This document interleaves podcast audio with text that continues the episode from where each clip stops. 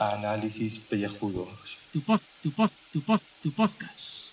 Y cada día el de más gente limpia. Uop. Muy buenas y bienvenidos a este podcast de ducha. Este programa, como bien sabéis todos los que nos escucháis todos los días, pues intentamos comentaros noticias y sucesos.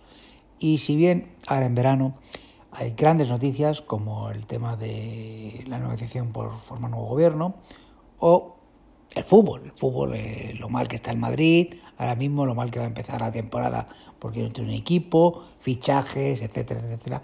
Y es lo único, lo único que, que está saliendo en la prensa junto con las noticias del calor, de la ola de calor. Y no hay más, y no hay más. Y hay sucesos que ocurrieron hace muchísimos años y que todavía perviven, pero que se olvidan. Y es bueno recordarlos, o sea, hay efemérides que hay que recordar siempre, siempre. Y por desgracia, pues se están perdiendo. Y pues eso, me gustaría recordaros un suceso que ya, pues hace 47 años que sucedió, pues una de las mayores injusticias que se han cometido nunca. Y fue la siguiente, y es que resulta que en 1972, cuatro de los mejores hombres del ejército americano que formaban un comando fueron encarcelados por un delito que no habían cometido. No tardaron de fugarse de la prisión donde se encontraban, recluidos. Hoy, fijaos, hoy, todavía, están siendo buscados por el gobierno, sobreviviendo como soldados de fortuna. Una cosa, si tenéis algún problema, quizá podéis contratarlos. En fin, que no se quede en el olvido y si alguna vez pues encontréis a estos cuatro valientes, pues ayudarles.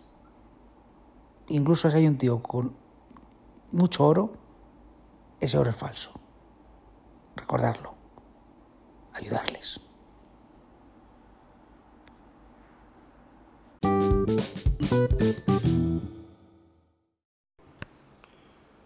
Buenos días, buenas noches, buenas tardes. Día 6 de agosto y seguimos ocultos, escondidos del señor Carlos.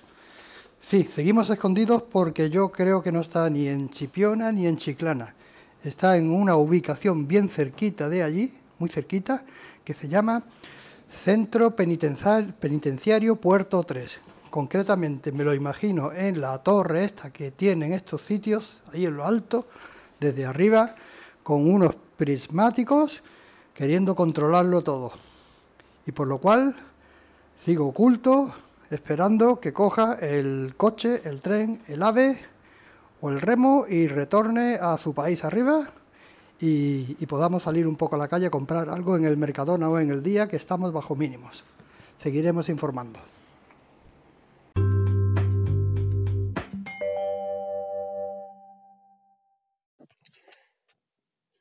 Saludos, queridos contribuyentes.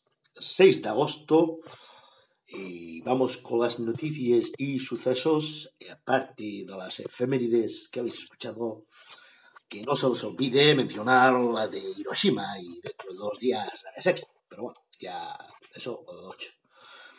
Vamos a ver las noticias. Aquí en el Telegram. Bueno, la primera, sucesos. Hay, hay un, un montón de barbaridades de sucesos. O sea, entre niños psicópatas que tiran a compañeros de colegio o no sé qué, porque no lo he oído.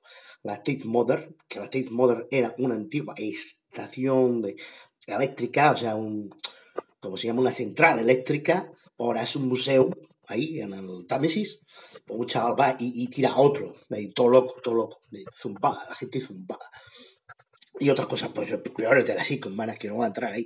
Pero vamos a meter con un colectivo, aquí podemos perder escuchas, que es el de los camioneros, esos profesionales del volante, que es verdad que el mercado les putea mucho, que están con condiciones laborales lamentables, que se han jugado la vida metiéndose en hipotecas y toda la hostia para comprar el camión, y toda la vida esclavizado en la carretera, pero que algunos están muy zumbados, muy zumbados, muy zumbados, ¿eh? y se pasan de rosca. Por, ejemplo, el camionero que empotra el trailer en una calle de Sant Pol de Mar, Barcelona.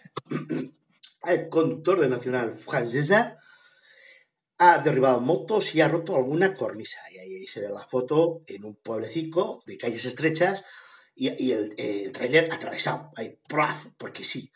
Va, Vamos a ver. Que no te puedes fiar del GPS, cojones. Que hay que tener más, más visión de juego eh, y ver que eso ahí no te da anchura, ni giro, ni, ni nada. Y, leer los mapas antes de fiarse del GPS, joder. Interpretar el mapa, la anchura de las calles.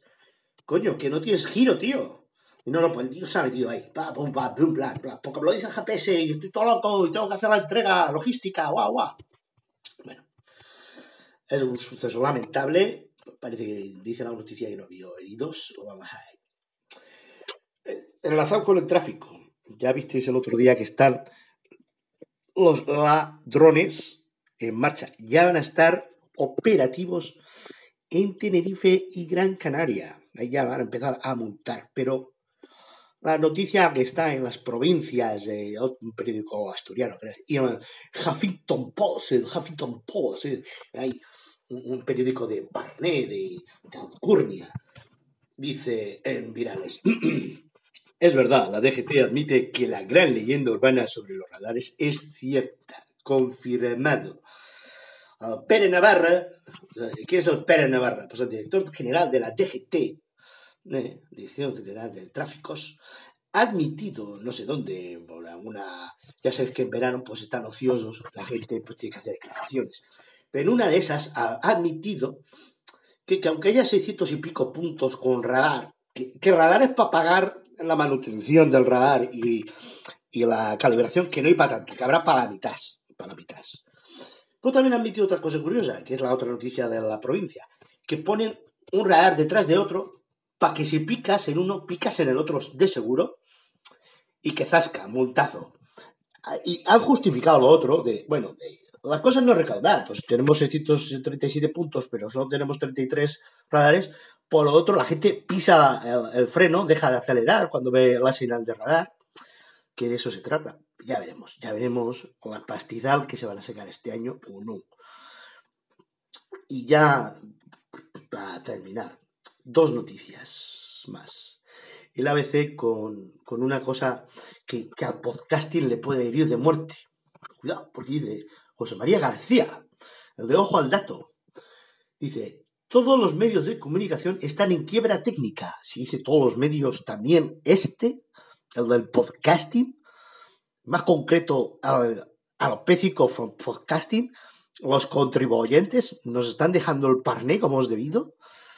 Kilos a, kilos a. No voy entrar en profundidades con esto, ahí la noticia está ahí, la leéis. Y como habéis visto en la portada, porque a alguien le tenemos que dedicar la portada y siempre que hay un calvo por medio, eh, prioriza, prioriza sobre los demás, ya lo sentimos.